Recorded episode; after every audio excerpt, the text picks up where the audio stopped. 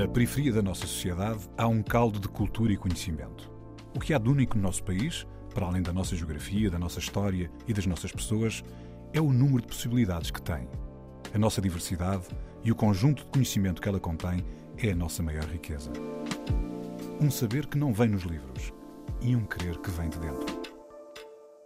A Antena 1 entra agora na Cidade Invisível, um sítio que está mesmo à nossa frente, mas normalmente passamos-lhe ao lado.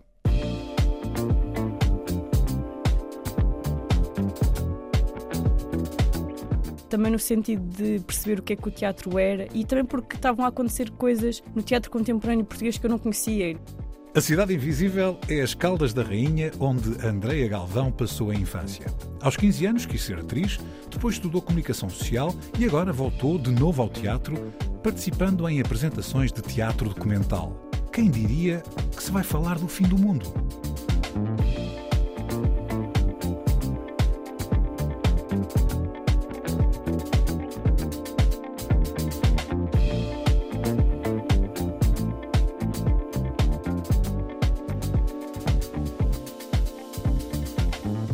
Andréia, obrigado por estares connosco. Obrigada. Ouvimos ainda que já fizeste rádio, desta vez vamos fazer rádio contigo. Espero. Olha, tens dissertado e agido bastante sobre questões climáticas. Também sei que não dizes que és, mas que queres ser atriz. Sim.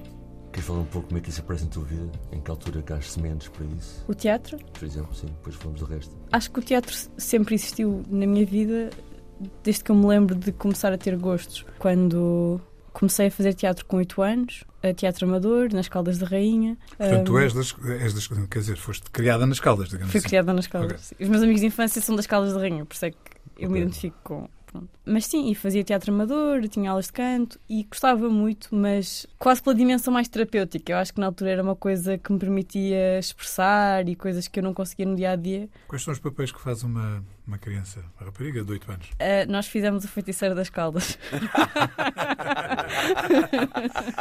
Atenção, feiticeiro das Caldas. Mas inspirado no. Mas quem é que escreveu? Quem é que Pois escreveu é a isso. peça? Quem é que Eh, escreveu a peça? Porque, pronto, as, as minhas professoras na altura gostavam muito de fazer eh, peças colaborativas. Então nós Foram vocês que escreveram? não e- escrevíamos Ah. bem, fazíamos exercício e depois aquilo acaba por se tornar um espetáculo. Mas pronto, depois eram sempre as nossas ideias. Ainda te Tipo lembras o de alguma coisa? Lembras de alguma coisa? Quando vocês, eh, no grupo de amigos, se encontram, ainda se lembram da, dessa peça? Ainda te lembras de alguma cena da Dessa peça? peça lembro-me, sim. De alguma cena da peça? Ah, lembro-me. Alguma que consigas partilhar connosco? Uma cena do, do que é o Porque nós também, feiticeiro das Caldas? nós também dançávamos. então dançávamos tipo baladas de amor. Eu estava a fazer de bruxa nessa peça e a bruxa na nossa peça apaixonava-se. Então eu dançava como uma pessoa uma balada dos anos 80. Qual, qual? Diz-me, diz-me, que eu fazia isso com a minha filha Eh, sempre. não sei se é que. the- the- não, é o The Time of My Life. Com- Ah, com the Patrick Time Swayze. of My Life. Essa música. É que o Patrick Swayze? I've had the time of my life, sim. É, é. Não é o Patrick Swayze que canta, Não, isso não é é. o mas ele ator. dança, ele Não, dança. não é essa. É aquela em que o homem agarra outra mulher e É ele isso, levanta. cara, eu andei a fazer isso com a minha filha É isso. que ela toda isso. contente, com 3 anos, corria, saltava, tinha que And agarrar. I've never felt. Sim, sim, é essa. Foi o momento que eu estive mais perto de ser o Patrick Swayze. Foi. Portanto, o teatro, ao- aos 8 anos, começou com o feiticeiro das Caldas nas Caldas da Rainha. Não começou com o Feiticeiro das Caldas. Ok, O Feiticeiro então, das Caldas foi passado alguns consequência. anos de. Sim. Pronto, acho que no início fazíamos coisas, aqueles espetáculos de Natal, coisas assim, era um bocado um, um hobby. E depois, até que chegou à minha. Pronto, à, à fase de escolha em que eu passei do nono ano e tinha que escolher o que é que eu queria fazer a seguir. E eu disse aos meus pais que queria estudar teatro. Um, e disse que queria estudar teatro, estava convicta e queria ir para a Escola Profissional de Teatro em Cascais. Ok. Pronto, na altura eu estava nas Caldas. Sim. Ah, e os meus pais também. E sabias em particular que era Cascais, querias dizer? Sabia porque, porque na altura, eu acho que já sou uma pessoa até convicta, mas eu na altura era muito convicta. Eu Uhum. tinha a certeza do que a minha vida ia ser, de onde é que eu ia morar, do que é que eu ia fazer. Tinha um plano de vida. E Mas porquê não a plano, Escola Superior de Teatro e Cinema? Porque a escola, Porque exatamente a eu escola estava no décimo ano. Porque isso é Ah, faculdade. estavas no décimo. Eu estava no desculpa. Sim, décimo sim. ano, sim. Mas pronto, eu estou naquela altura, a coisa que eu mais queria era ir para a Escola Profissional de Teatro de Cascais. E foi muito difícil, depois tínhamos aquela, a fase dos testes psicotécnicos e eu tinha muito boas notas, então os meus professores iam ter com os meus pais a dizer que era um erro que eu estava a fazer. A minha mãe ficou super chateada durante muito tempo. E o meu pai, um bocado a contragosto. Pronto, eu estive lá um ano na casa da minha tia, em Sintra. Estava na Portela e pronto, ia todos os dias. Só que eu tinha 15 anos e aquilo para mim foi uma transformação. Eu nunca tinha saído à noite, praticamente. E depois pronto, e de repente comecei a sair e depois tinha que tratar das minhas coisas, estava com a minha tia, mas era um bocado como se estivesse sozinha. Mas o que é que tu encontraste na escola profissional de teatro quando chegaste? Com 15 anos? O que é que eu encontrei? Sim. O que é que era? Uh, eram Correspondeu às tuas expectativas? Não sei, eu acho que por um lado eu não tinha claramente a maturidade emocional para, para encaixar as coisas que estavam a acontecer. Acho que não conseguia distinguir emocionalmente o que estava a acontecer na cena e o que acontecia comigo. Hum. Uh, e, e, pronto, acho que com 15 anos é difícil ter essa percepção real e acho que acho que na altura também tinha uma visão um bocado restrita do que, é que era o teatro. E então cheguei ali e percebi, não é isto que eu quero fazer, de todo. Meu Deus, uh, e como é que foi depois explicar isso aos teus pais? Foi muito mal, foi péssimo. Foi muito mal, foi vergonhoso, foi vergonhoso chegar às caldas, depois vi as minhas professoras, não sei o quê. E elas, ah, então desististe? E eu, sim. Alguém te dizia aquela coisa do eu bem te disse? Não. Eh, não sei, já não me disseram, mas se não, as conversas eram um bocado nesse tom de. E acho que isso foi uma coisa difícil na altura perceber, porque eu era tão convicta e depois estava tão convicta que, que tinha que sair. Estava convicta, não, eu tenho agora que sair da escola e depois, passado um período, estava convicta que tinha que voltar. Convicta, super Tinhas que voltar para a escola de teatro. Sim. E porque tu, eventualmente, acabaste mesmo por fazer uh, sim, estudos sim, em teatro, sim, já lá chegamos. Porque na altura pensei, se calhar tomei uma decisão impulsiva e na verdade devia ter continuado. Qual? Qual? A, a, a, a de sair? A de sair, devia ah, ter okay. continuado. Mas depois é que depois comecei a fazer também contas à minha vida. Fiquei, eu quero fazer um curso e depois como é que eu vou fazer os exames? Estas aulas hum. não dão muito bem para, pronto, para ter os conteúdos para os exames. Se calhar realmente a minha mãe tinha razão e eu devia fazer um curso normal. E Mas depois. Também, a cena overwhelm, né? porque não é só ir para teatro. Ir para teatro implicou sair das caldas, ir morar sozinha, tens que ir, quer dizer, um... Em Cascais, aliás, na Portela de Sintra, a viagem diária até Cascais, portanto é um mundo novo, com é muita mudança ao mesmo tempo, não é? Sim, sim. E eu acho que a parte emocional mesmo do curso foi. Era demasiado para mim na altura. Mas o curso, não, eles não conseguiam apoiar-te com isso, uma vez que, que, a escola é para pessoas dessa idade, certo? A escola, sim, sim. E, e isso não é um problema para mais ninguém? Só é, foi para ti? É para muitas pessoas. É... E, e, a, escola não conseguia lidar com isso? Como é que a escola te podia ajudar a lidar com isso? Porque isso, obviamente, se tu ainda estás a formar a tua personalidade, o facto de seres confrontado com ter que desempenhar vários papéis pode, pode causar aquilo que tu estavas a descrever há pouco. Sim, eu acho que isso é uma dificuldade que eu acho que várias outras pessoas uh, sentiram. Há pessoas que saíram e depois nunca mais fizeram teatro. E há pessoas que não, porque já estavam numa fase em que, que eram mais velhas ou que tinham tido experiências e conseguiam fazer sentido o que estava a acontecer. Isto somente porque o primeiro ano, pronto, que foi o ano que eu fiz, era um ano muito de desconstrução do ego e de, de tentar uh, quebrar até se poder criar de uhum. novo. Pronto, a ideia é um bocadinho essa ao longo dos três anos. E não sei, acho que há pessoas para as quais, por sermos tão novos, é difícil porque depois estamos muito imersos e é, o nosso universo é tudo aquilo e também é um bocado isolado. Depois todo o universo gira à volta do teatro, à volta das referências, mitificam-se as referências e pronto, e acho que as coisas depois parecem ter um impacto, e também com 15 anos, não é? parecem ter um impacto muito maior do que são na verdade. Tu, com 16, voltaste novamente para as Caldas. Sim. Passado pouco tempo, já estavas a pensar que devias voltar novamente para Cascais. Pensei que já vamos voltar a isso.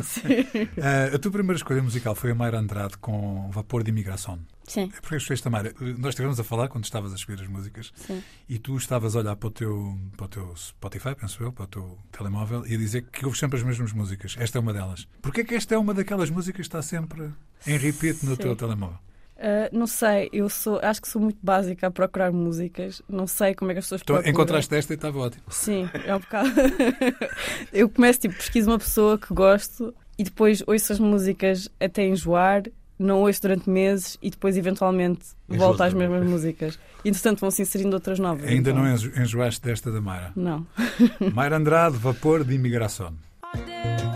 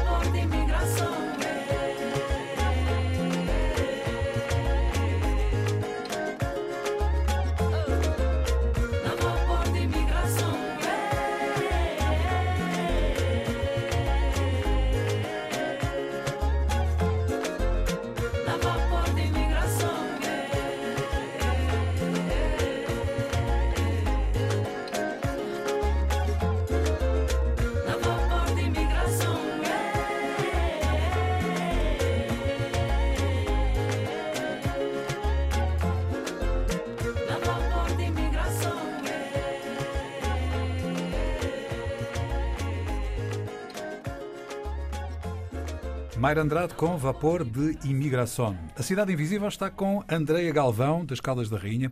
Andreia, estávamos há pouco a falar de Ping, que foi para Cascais, do Pong, que foi voltar às Caldas. Houve mais outro Ping, que foi voltar novamente para Cascais ou não? Não. Então, Houve uma vontade de fazer pong e azucrinei absolutamente o meu pai. Na altura estava. Porque na altura a percepção para mim era que eu tinha cometido o maior erro da minha vida e que era irreversível. Eu dizia ao meu pai: eu tenho que voltar, não estás a perceber, eu fiz o maior erro, não sei o que, isto foi tudo um erro. E pronto, depois acho que até ganhar perspectiva foi um bocadinho. E depois. entretanto, estavas a fazer o 11 ano já nessa altura. Não, depois fiz o décimo. Ok, voltaste a fazer o décimo. Sim, sim, sim. Portanto, estavas no décimo a estudar. Em que área é que estavas nessa altura? Fiz Línguas e Humanidades. Ok. E continuavas nas Caldas, não conseguiste voltar para Cascais. Não consegui. Depois, E na altura, aquilo fizeste parecia um rádio? sufoco. Fizeste rádio nas Caldas, Fiz.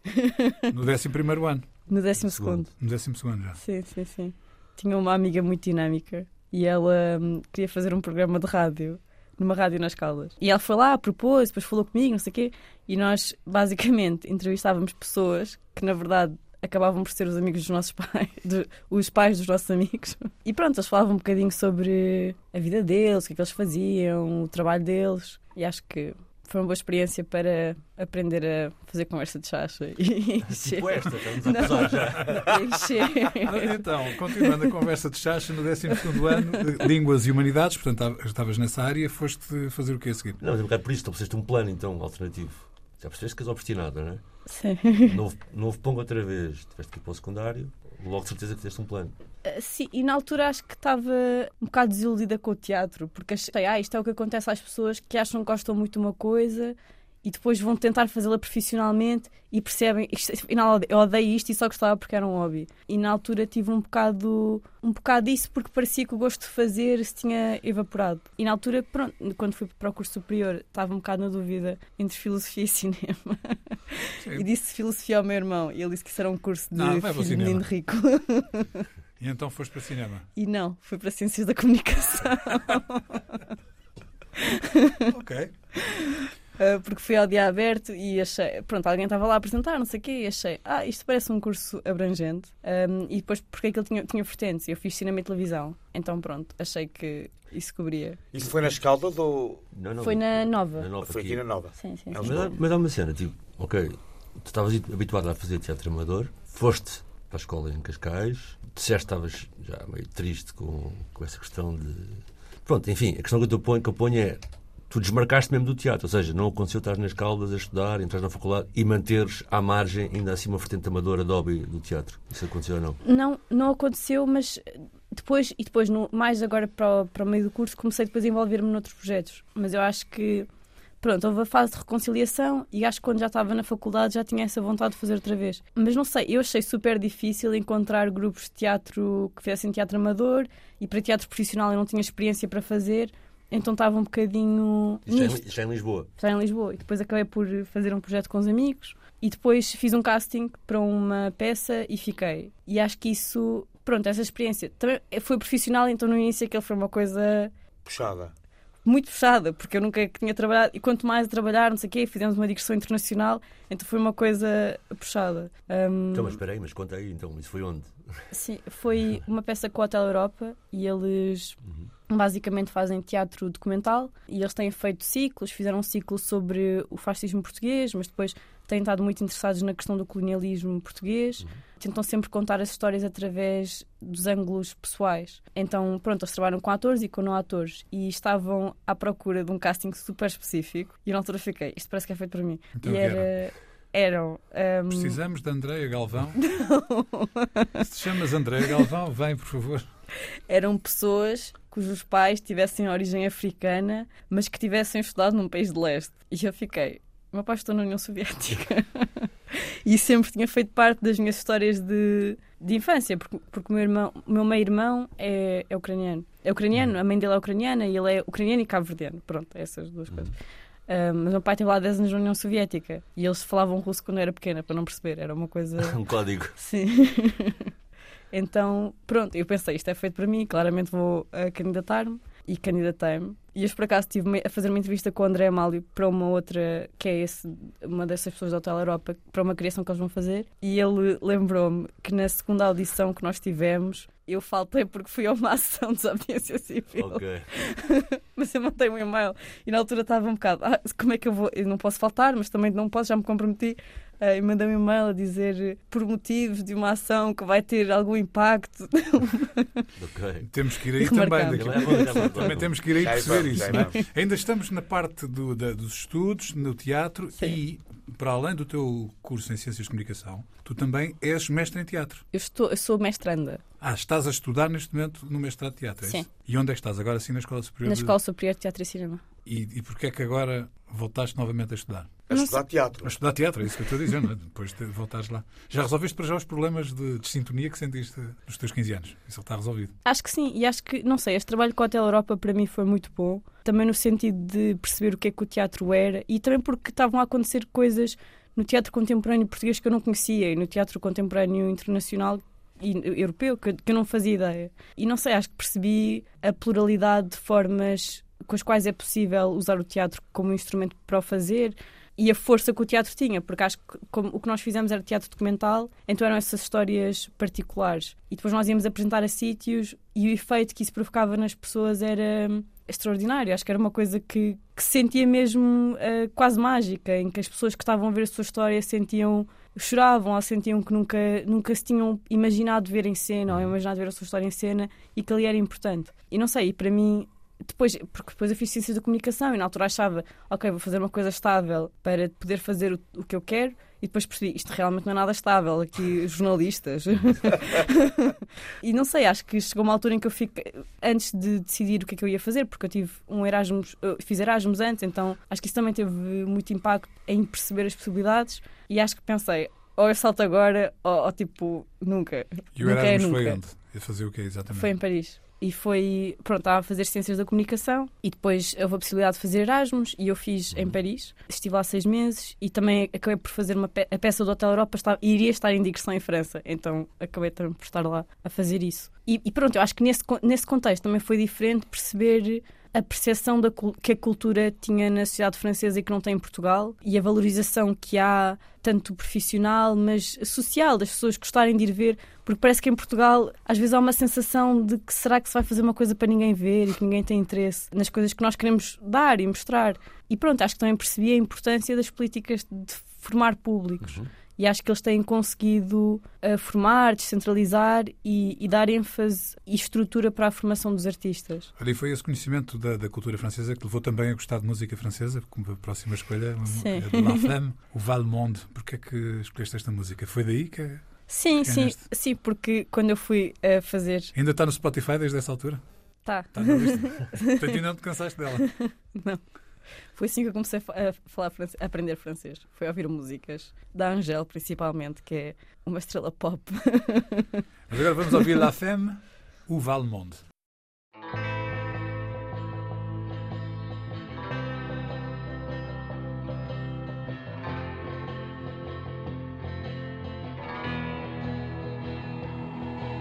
Mais où va le monde Pourquoi des fois je me demande si les filles et les garçons cruels Où sont mes vrais amis? Pourquoi je me méfie? Qu'a-t-on pu bien faire de tous ces sacrifices? Oui personne n'est fidèle Mais pourtant la vie doit rester toujours belle. Et peu importe si l'homme reste si cruel Avec ce qu'il est Il faut sans doute pardonner Mettre son ego de côté. Pourquoi tout le monde se ment et se trompe jusqu'à se traîner dans la misère? La plus totale. Donner ma confiance. Et mon cœur, pourquoi ça me fait si peur? Normal Non, n'est pas normal.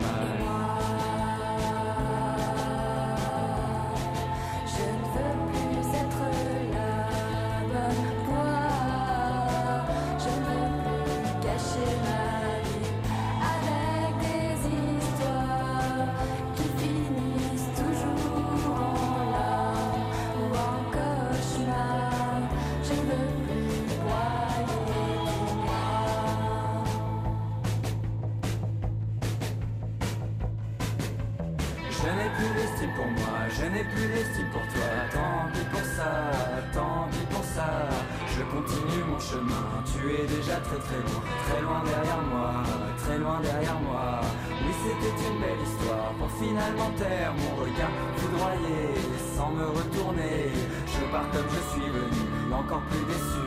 Et le pire dans tout ça, c'est que je reste un inconnu pour toi. Par pitié, arrêtez de me planter des couteaux dans le dos.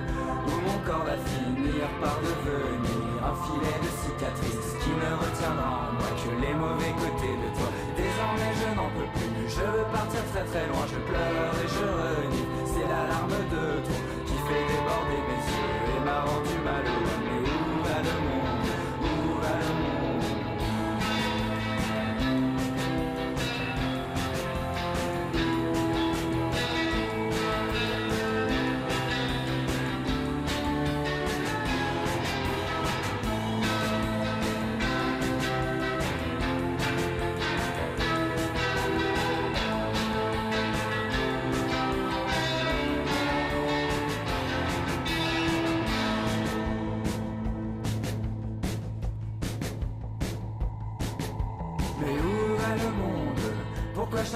je veux bien faire les choses, dire toujours de travers.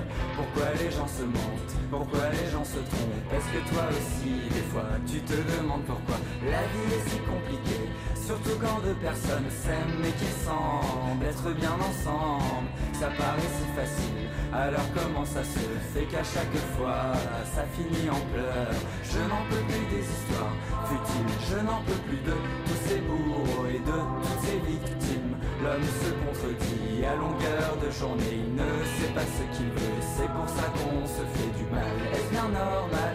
Il y a des questions où je sais que je ne trouverai jamais la réponse. Il y a des choses auxquelles on ne peut rien faire, il faut sans doute s'en moquer, passer à travers. Moi,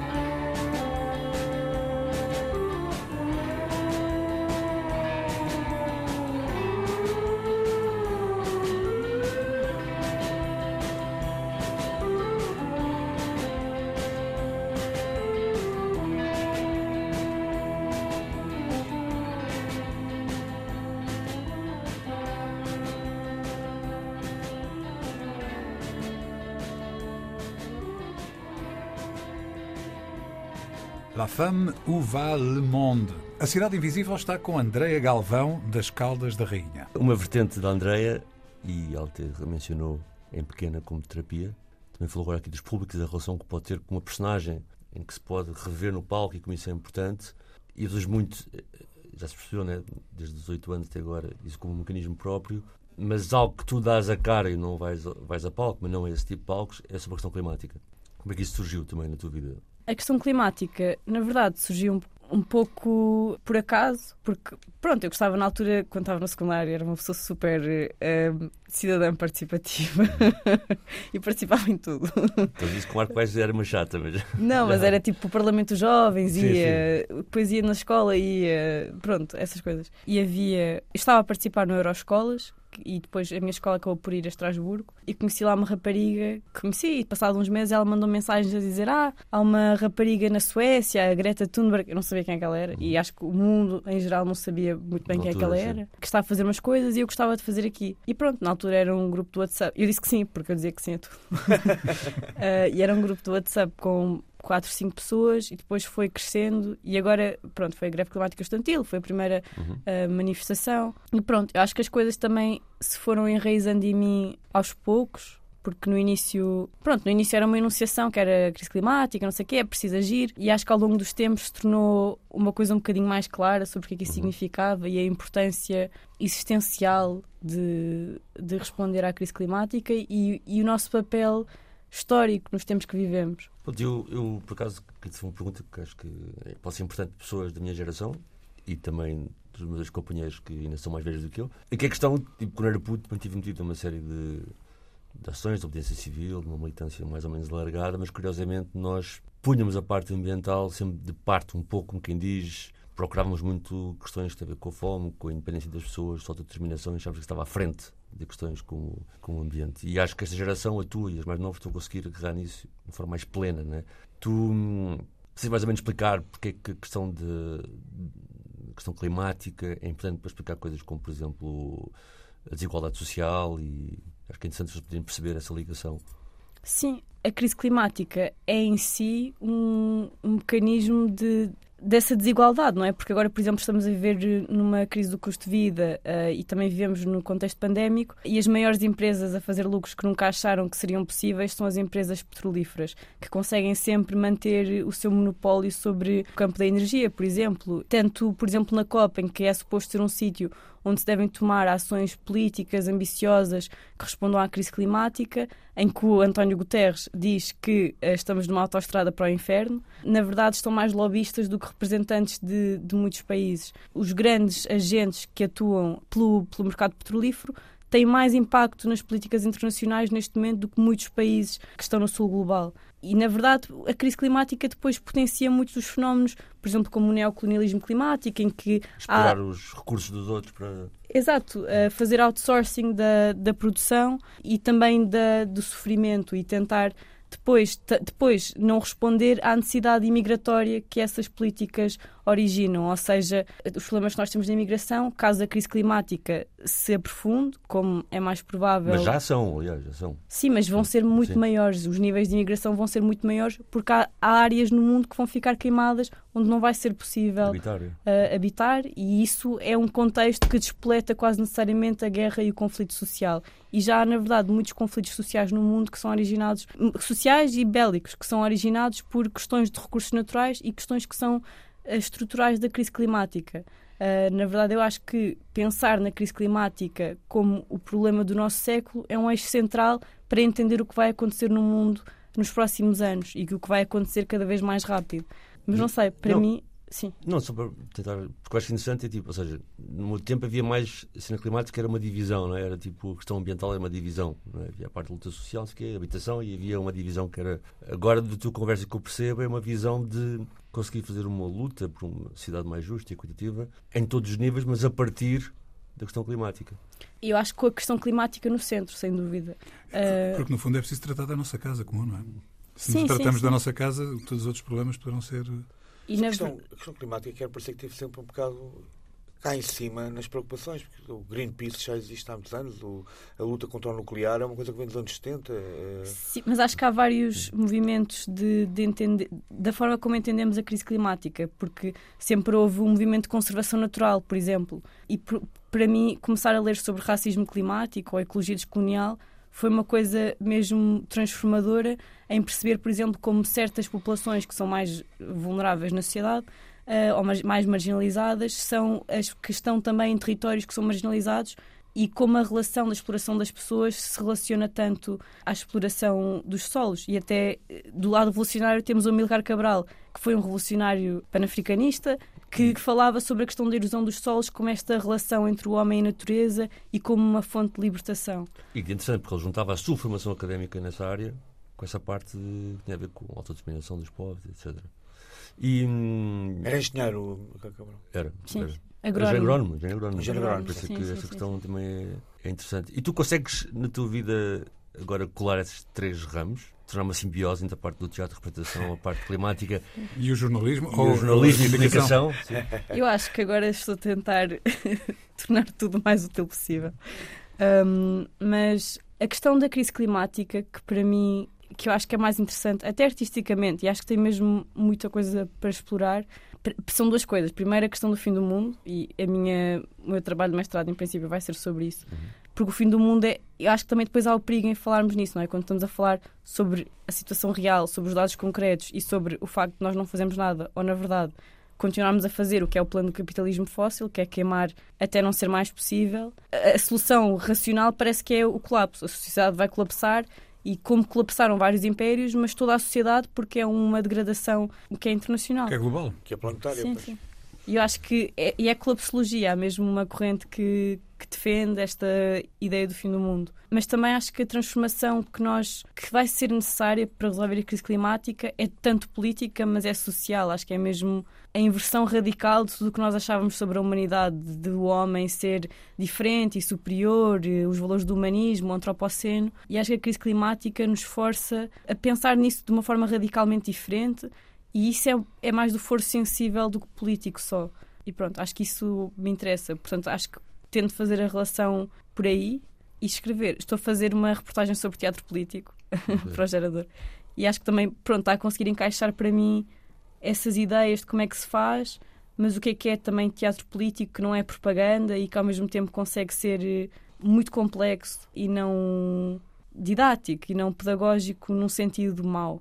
Olha, e se nós agora passarmos dos problemas grandes que estão à nossa volta para um daqueles problemas mais prosaicos do dia a dia e de sempre da humanidade, que é o amor. A, a música que tu escolheste a seguir foi Maladie d'amour da Gabi Hartmann. O- outra vez francês. Foi também do teu tempo de Paris? Esta música foi uma música que eu comecei a ouvir e achava que era uma música da Mayra Andrade. Ok. e depois percebi que não era, mas gostei. Portanto, Maladie d'amour, Gabi Hartmann. Maladie d'amour, maladie des amoureux. Si tu n'aimes que moi, viens, mais prends garde à toi. Maladie d'amour, maladie des amoureux. Si tu n'aimes que moi, reste tout près de moi. Oh, oh, maladie d'amour, maladie de la jeunesse. Si tu n'aimes que moi, viens, mais prends garde à toi. Quand l'amour est petit, c'est joli, si joli. Mais quand il devient fort, méfiez-vous, mes amis. Caché sous le feuillage, c'est comme un serpent gris, oh, car l'amour c'est la mort, mais c'est le paradis, car l'amour mais c'est le paradis.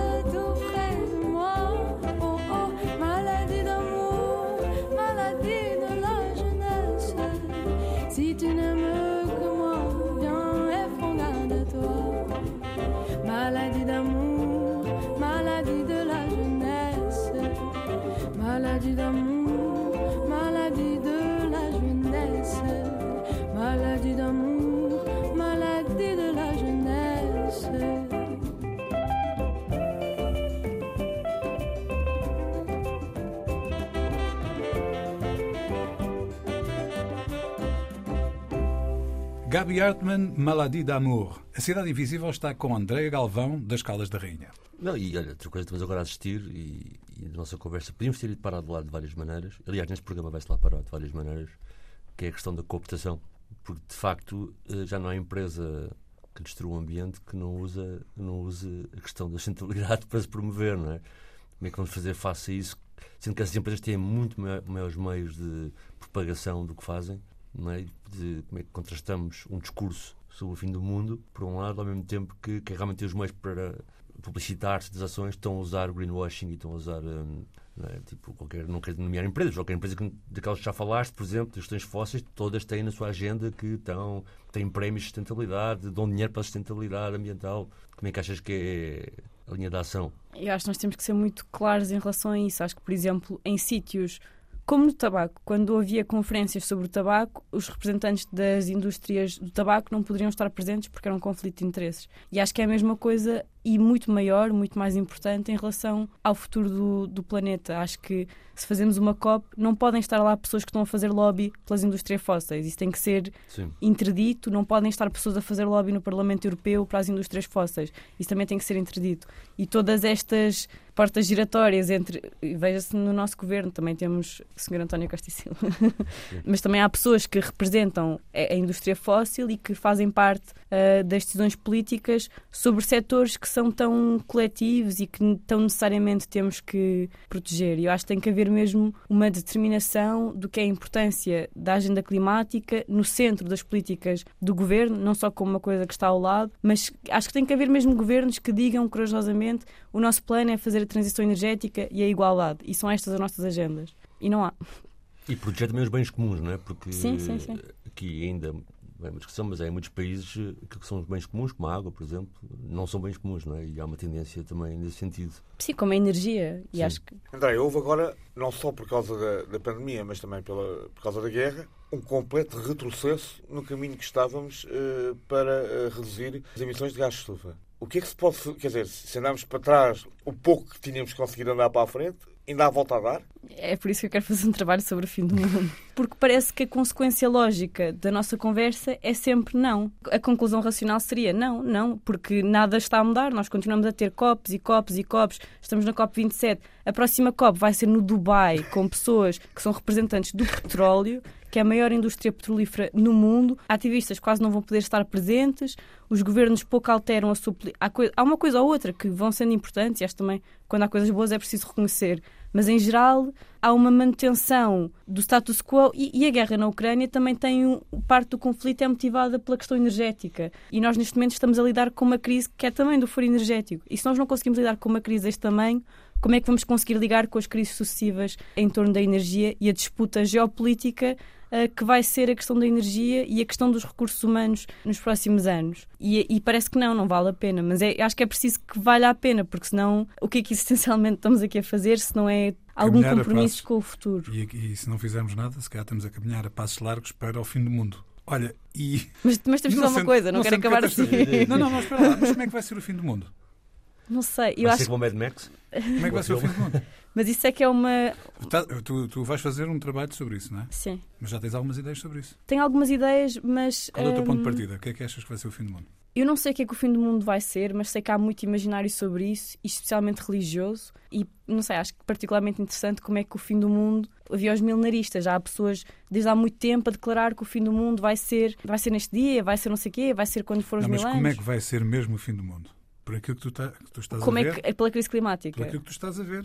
Eu acho que, o que se- os passos seriam não é? a luta por recursos naturais, a questão climática como uma questão de disputa geopolítica, conflitos especialmente nos países mais pobres no sul global, a guerra, a guerra em todos os sítios, a guerra naturalmente, pelo tempo em que vivemos, a guerra pode ser uma guerra nuclear, pânico geral, a imigração em massa, E o crescimento da extrema-direita, morte naturalmente, uh, crises, cenário- desigualdades.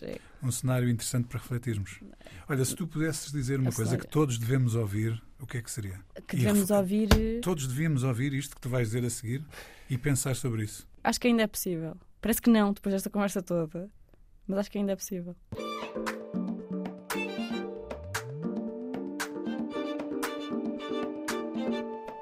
E lá se falou do fim do mundo. Andréa Galvão passou a infância nas Caldas, aos 15 anos quis ser atriz, depois estudou comunicação social e agora voltou de novo ao teatro, participando em apresentações de teatro documental. A Cidade Invisível é as Caldas da Rainha. Cidade Invisível, um programa de António Brito Guterres, João Pedro Galveias e Sérgio Noronha, com produção de Bruno Gonçalves Pereira. Também disponível em podcast em antena1.rtp.pt e nas aplicações RTP Play.